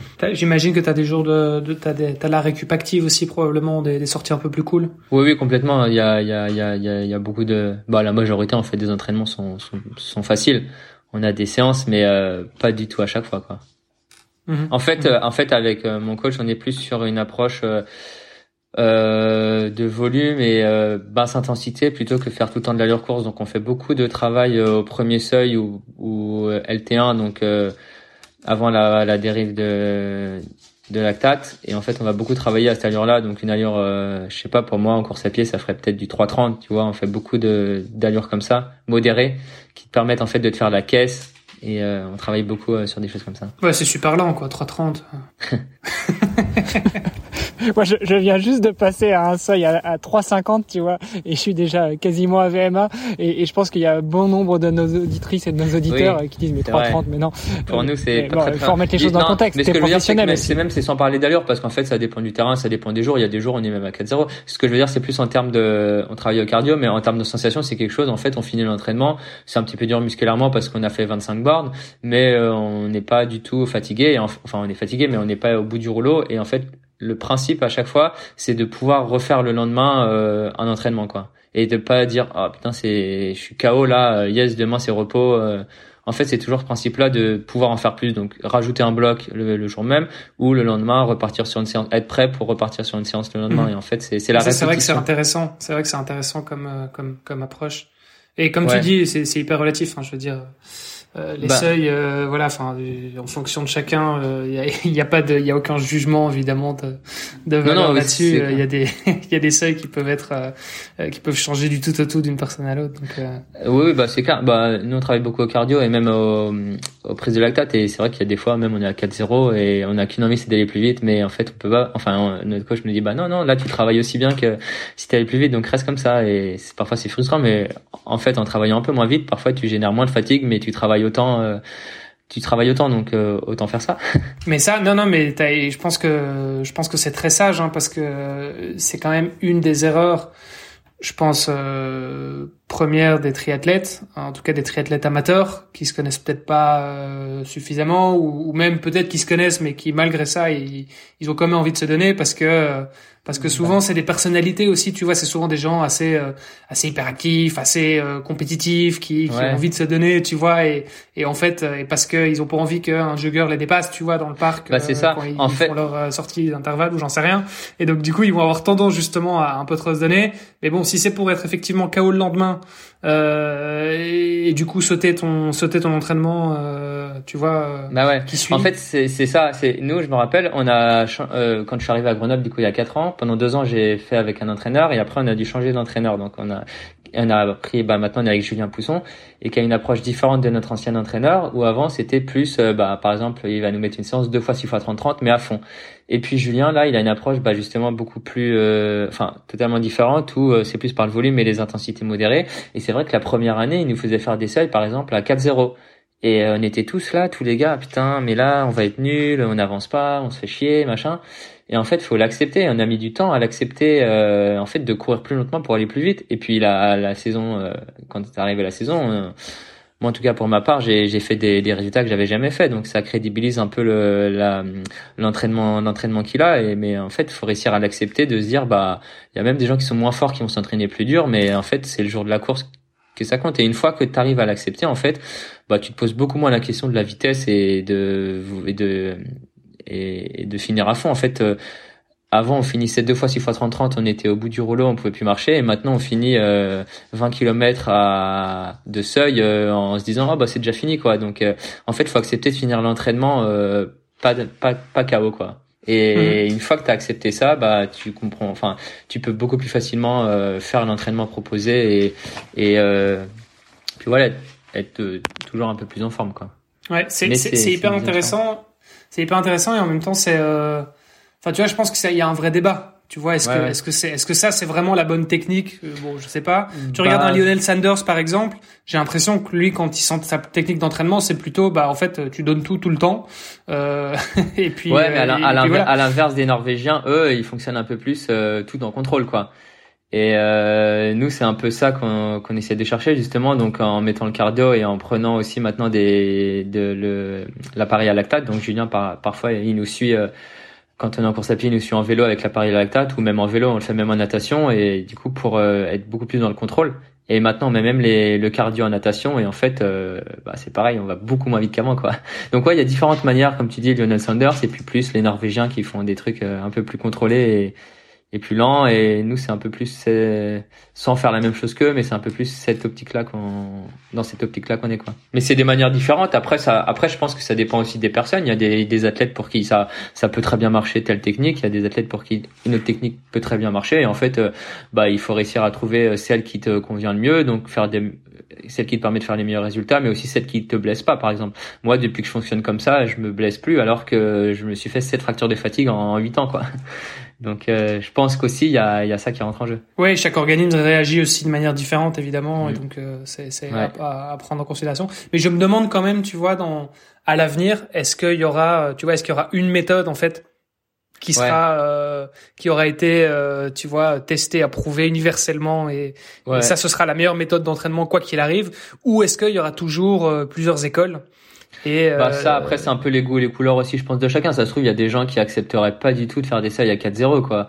Donc euh, si après tu crois pas du tout en cet entraînement là, euh, tu peux pas le faire en fait, il marchera pas parce que tu seras toujours frustré et ça va te peser. Donc Ouais, et puis après, il y aura peut-être aussi des nouvelles techniques d'entraînement, si ça se trouve. Donc en fait, euh, oui, mais donc du coup, est-ce que c'est, est-ce que c'est, non, mais du coup, ouais, forcément, il y a, il y a, il y a la partie euh, mentale, tu vois. Est-ce que, est-ce que c'est un effet placebo? Euh, tu, tu vois, est-ce que je me convainc moi-même que la technique est efficace et donc du coup, euh, j'ai l'impression que ça fonctionne, tu vois. Mais ou est-ce que effectivement à terme, il y aura un truc tu vois, il y aura, il y aura une méthode. Je sais pas, on parle de la méthode norvégienne par exemple, euh, parce que ils ont quand même fait pas mal parler d'eux récemment. Bah bah en fait c'est ça. Et puis en fait moi je pense que la bonne méthode c'est celle euh, qui te fait progresser en fait et puis euh, c'est celle aussi que tu acceptes et que que t'aimes parce que si tu fais un truc que t'aimes pas tous les jours c'est dur d'être performant et puis si tu fais une méthode mais qui marche un an et qu'après tu progresses plus bah c'est peut-être qu'il faut la changer aussi donc mmh, je pense mmh, que mmh, c'est un peu personnel en fonction de chacun et ouais. donc en tout cas moi je sais que là, cette méthode là elle me convient plutôt bien parce que j'ai progressé depuis que je la fais et puis je me blesse plus donc c'était un peu moi ma, ma volonté euh, depuis me blesser. Donc euh, là, c'est mission réussie. Tiens, et pour rester dans le coaching et l'entraînement, euh, donc toi, tu disais, on a créé un petit groupe avec euh, avec un entraîneur. C'est une, une, structure privée, euh, ce qui n'a rien à voir avec vos, vos clubs. Ouais. Euh, c'est quelque chose qui est quand même assez commun pour les athlètes de haut niveau, c'est-à-dire qu'ils s'entraînent pas avec euh, bah, les entraînements du club de base, mais ils vont plutôt aller euh, se créer leur petite structure de, dans, dans, leur coin. Dis-nous un petit peu comment est-ce que ça fonctionne? Euh, Ouais, bah déjà juste pour rebondir là-dessus, je pense que ouais, moi j'ai toujours été au club de Poitiers, donc c'est pour ça que je suis allé à Poitiers. Après certains ont commencé dans des clubs en fait qui évoluaient pas dans, vers du haut niveau, donc forcément ils ont été amenés à changer de club bah, pour pouvoir avoir des financements, des aides. Donc ils ont euh, dû changer de club. Et je pense que dans les clubs aussi, ce qui est limitant pour des athlètes de haut niveau, c'est que c'est moi en tout cas c'était le cas beaucoup calé sur des pour des pour les jeunes qui ont des qui ont, font des études en fait. Donc tu t'entraînes avec des des gens où, où ils ont des horaires d'école, donc tu entraînes le matin tôt et le soir tard. Et moi, c'est ce qui m'a en tout cas amené à changer aussi, c'est que je voulais plus avoir, euh, pas profiter de la journée pour m'entraîner, donc avoir des créneaux en fonction. Et euh, donc c'est ça qui m'a amené à changer. Et je pense que c'est pour ça qu'il y a beaucoup de, de groupes qui se créent et, et que, et que moins et que les, athlètes de niveau restent moins dans les clubs. Et euh, après, tu me demandais comment fonctionnait la structure? Ouais, bah, enfin, c'est-à-dire comment ça fonctionne? Vous avez parce que du coup, c'est pas un club en tant que tel, mais vous avez quand même, euh, je, sais pas, vous vous réservez des, des créneaux à la piscine. euh, votre coach, il est tout le temps avec vous. Vous avez tous les entraînements en même temps. C'est chacun de son côté. Enfin, comment ça se passe? En, fait, ouais, bah du coup, euh, on a tous des clubs plus ou moins différents. Et ensuite, euh, on est licencié dans un club de nat qui nous de natation, du coup le NCL 38, qui nous permet d'avoir des lignes d'eau en fait euh, tous les jours, juste pour nous et euh, c'est Julien du coup qui est au bord du bassin pour nous surveiller, mais c'est des lignes que nous prêtent, c'est des lignes ouais, qui nous qui nous sont prêtées par le club de Nat. Donc ça c'est un arrangement en fait qu'on a avec eux. Et ensuite euh, Julien, bah nous chaque athlète du groupe le, le rémunère une partie. Et euh, donc ça lui permet d'avoir un salaire et de pas avoir besoin de travailler à côté et d'être là euh, pour nous donc sur la majorité des séances donc en natation à chaque fois et puis euh, en vélo lorsqu'il y a une séance un peu intense ou technique et puis en course à pied pareil. Et donc ça c'est vraiment hyper intéressant d'avoir un, un coach tout le temps parce que ben il a beaucoup d'échanges en fait de communication. Il peut aussi nous nous observer, voir s'il y a des fatigues etc. Et après il fait globalement une trame assez commune. Enfin, il essaye d'avoir une, une trame commune qu'il adapte après un peu en fonction de chacun et en fonction des groupes. C'est-à-dire qu'il y a un groupe qui est plutôt axé longue distance, donc avec Simon Vien, Mathis Margerier et un, un nouveau venu dans le groupe, Baptiste Neveu. Et euh, après, plus ceux qui font du court distance, donc qui ont des objectifs communs, un peu euh, Jeux Olympiques, donc il y a euh, Dorian Coninx, après il y a un Belge Noah Servet et Sylvain Friedlands, un Suisse, et même un Écossais Grant Sheldon, et moi qui, qui avons un peu ce but commun, les Jeux Olympiques. Et puis après un, un troisième groupe un peu plus développement, donc qui sont plus sur des sur la, la D1 et Coupe d'Europe. Et en fait d'une trame générale. Après, il affine un petit peu en fonction de, de ton projet. Mais le, le principe euh, du groupe est de faire le maximum ensemble en fait, parce qu'on s'entend tous bien et on estime qu'on se tire tous vers le haut euh, à s'entraîner ensemble. Donc euh, quand on peut, on fait ensemble et après quand il y a des, des trucs spécifiques, bah par exemple aujourd'hui, moi j'ai deux heures de vélo facile, les gars du long, donc Simon et Mathis, ils sont partis bah, avec Julien faire un, une grosse grosse journée d'entraînement donc avec une grosse séance vélo une grosse séance course à pied et ben aujourd'hui on fait rien ensemble tu vois. Mais ça se trouve demain ils seront en repos et enfin ils auront une journée plus cool et moi aussi et là on va réussir à à s'entraîner ensemble. Donc c'est c'est comme ça on jongle un petit peu entre les entraînements euh, ensemble et les entraînements un peu plus par euh, par objectif en fait Ok. Et, et, quand tu dis on, on rémunère le coach, c'est vous, c'est votre argent perso ou bien c'est les clubs quand même qui, qui interviennent, qui financent ça? Euh, Après, ça dépend euh, comment chacun a les arrangements de chacun avec son club, mais euh, en fait c'est nous qui le payons et après ben euh, la plupart sont rémunérés par leur club ou par des sponsors, mais ça passe par nous directement. En fait, ouais, c'est ça, mais donc c'est un choix, c'est ça, c'est un choix perso que vous avez fait chacun d'entre vous. C'est pas, c'est pas le club qui vous dit, voilà, bah va, va t'entraîner là-bas euh, ouais, ouais, non, non, quoi. Non, non, non, non, c'est tous ceux qui viennent là, euh, c'est vraiment pour rejoindre le groupe et pour s'entraîner avec Julien Pousson, quoi.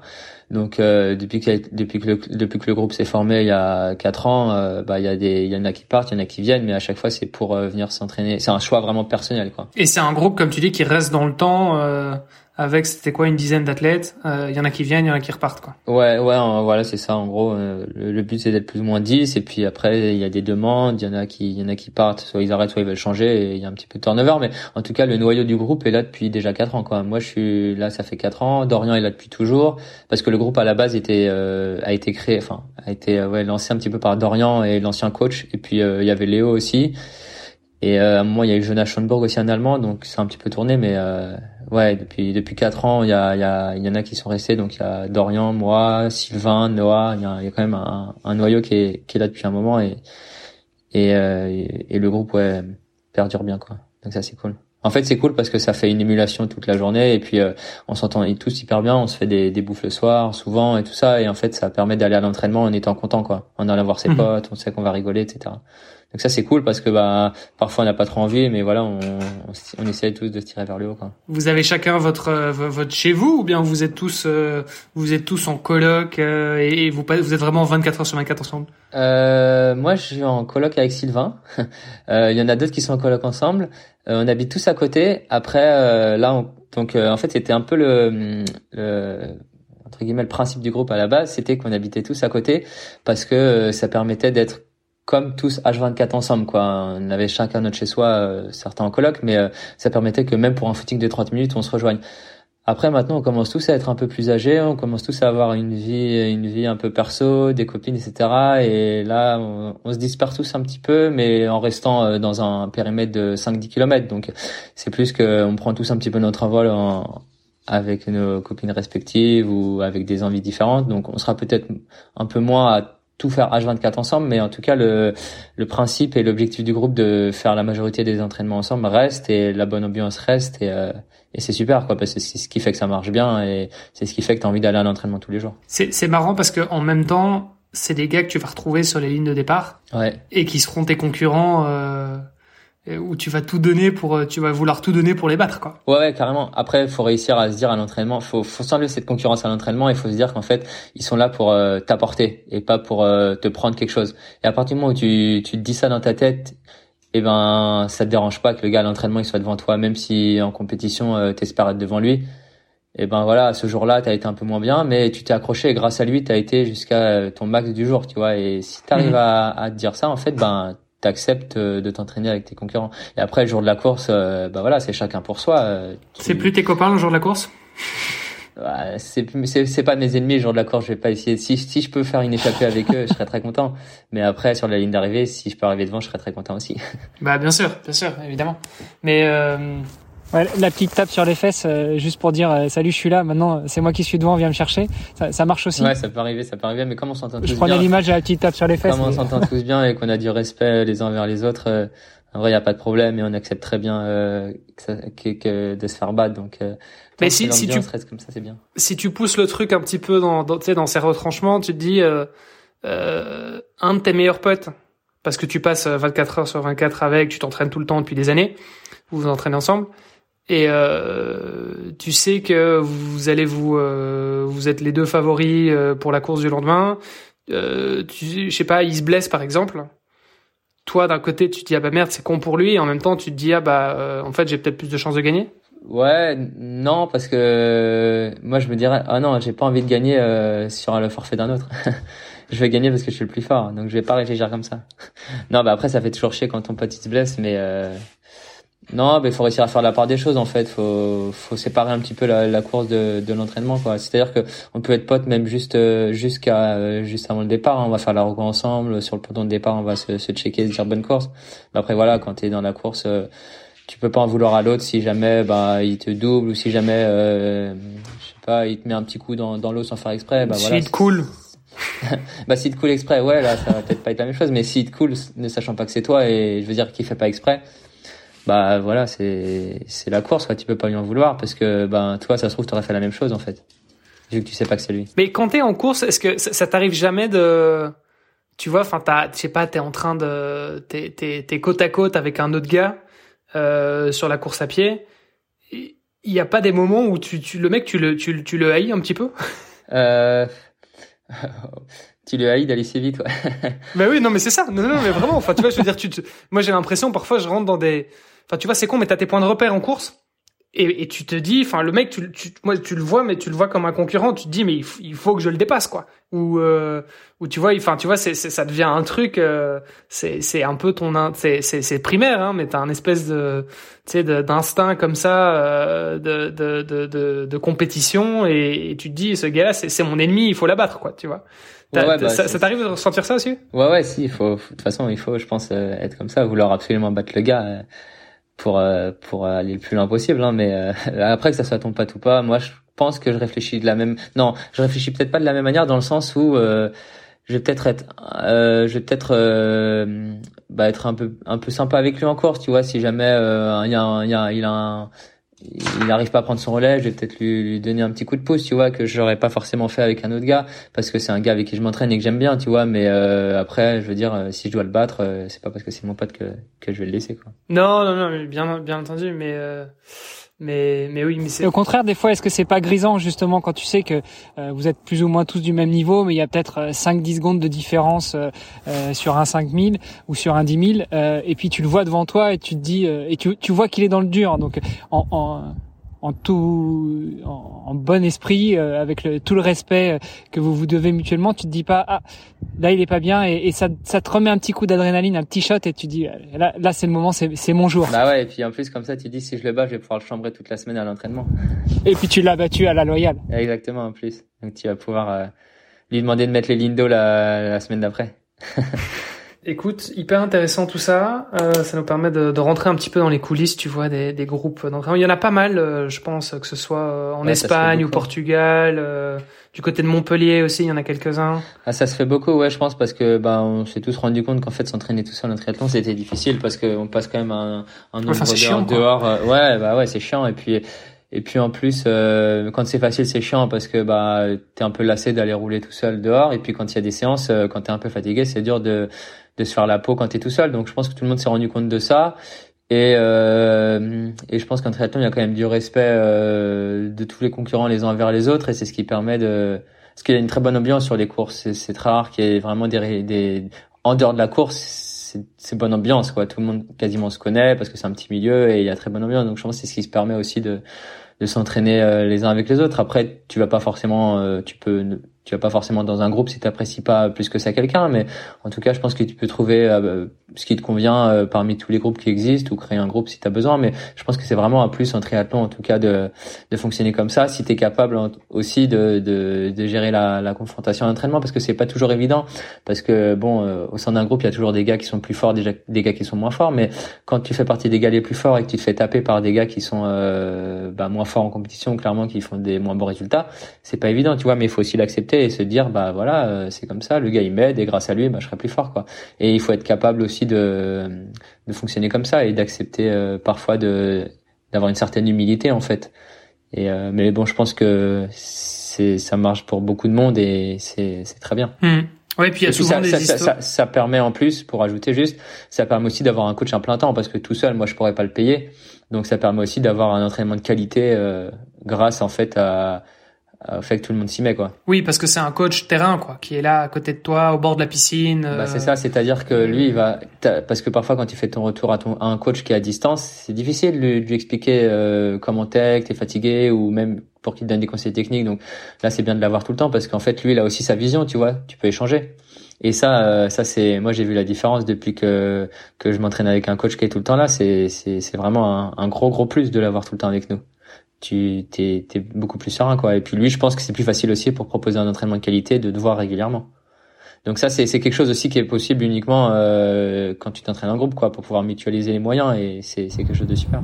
Et, et peut-être juste pour clôturer sur l'histoire du, du, groupe d'entraînement, justement, c'est un hasard que vous soyez que des gars et qu'il n'y ait pas de filles, ou c'est une volonté euh, affichée? Euh, Non, c'est pas une volonté. Je sais que Julien aurait bien aimé aussi entraîner des, des filles, mais euh, je pense qu'en fait, euh, à la base, on était des, bah par le simple hasard, on était des garçons. Et puis en fait, du fait qu'il n'y ait pas de, de filles, c'est compliqué pour une fille de venir parce qu'elle va un peu se retrouver la seule fille euh, au milieu de gars. Euh, bon, ne serait-ce que pour l'ambiance, mais ça encore, je pense que c'est pas un problème. Mais c'est plus lors des séances. En fait, elle, elle va moins bénéficier de lors de séances intenses de d'émulation de groupe parce qu'en fait, euh, bah forcément, physiologiquement, les, les filles sont vont un petit peu moins vite que les que les garçons. Euh, donc en tout cas pour euh, des filles de haut niveau par rapport aux garçons de haut niveau. Donc euh, ça a moins d'intérêt en fait pour une, une fille de se retrouver un peu toute seule. Donc je pense qu'il faudrait qu'il y ait deux trois filles d'un coup qui arrivent pour que ça pour que ça en fait lance le, le truc euh, d'avoir des filles dans le groupe et je pense que tout le monde aimerait bien parce que ça ça ferait aussi une ambiance un petit peu différente et parfois un petit peu moins masculine donc c'est c'est pas mal aussi mais euh, après si s'il y en a qui veulent rejoindre en tout cas le groupe est est, est complètement ouvert à la venue de, de filles.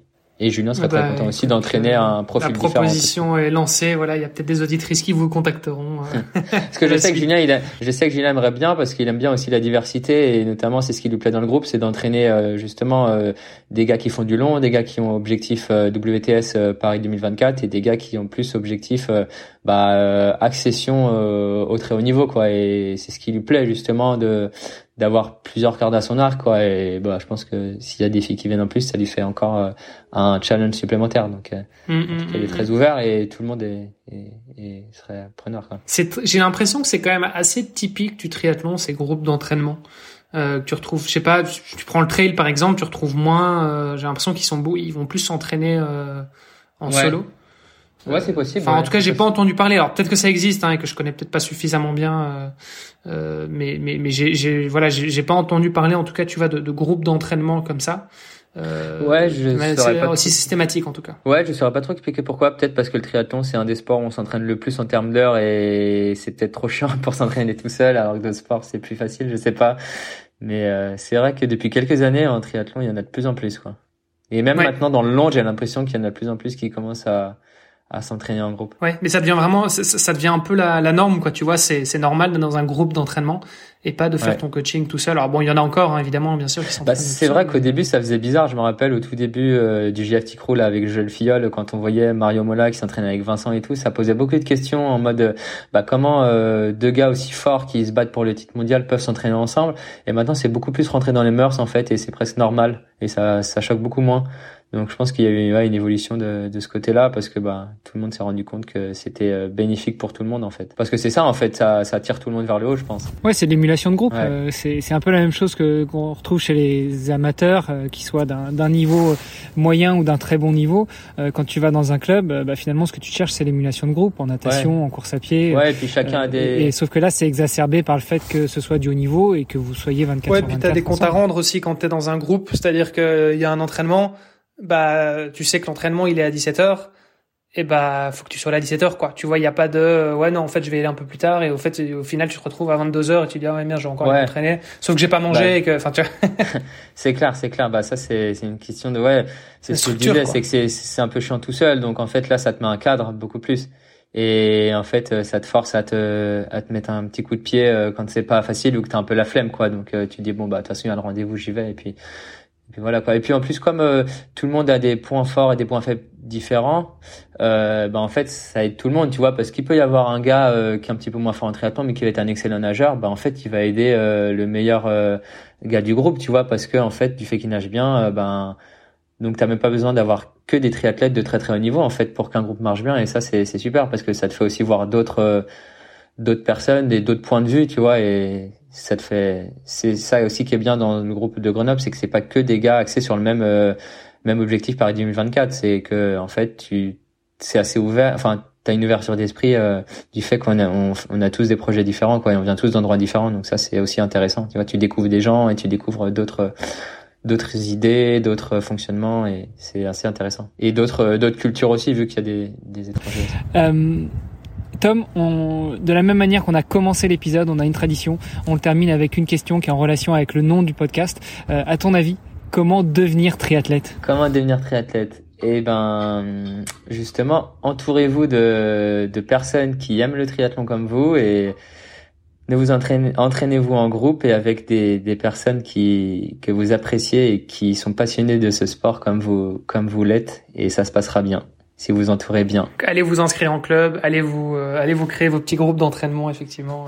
Exactement. allez vous, ouvrir, allez vous ouvrir euh, allez vous ouvrir aux autres triathlètes. Je pense que c'est comme ça qu'on apprend le mieux. En tout cas, moi c'est ce qui m'a permis d'apprendre et de progresser énormément que ce soit quand j'ai commencé le triathlon donc à la découverte ou que ce soit quand je suis arrivé à Grenoble en fait et que je suis arrivé euh, avec Dorian et puis les Bergère qui étaient déjà eux euh, au haut niveau et qui étaient en équipe de France et ça m'a beaucoup apporté en fait euh, de côtoyer d'autres gars et, et je pense que c'est une des clés de la réussite. Bah écoute, c'est une très belle conclusion. Euh, pour finir, Tom, où est-ce qu'on te retrouve Où est-ce qu'on continue à échanger avec toi sur Internet? Ben, Vous pouvez échanger avec moi sur Instagram par exemple.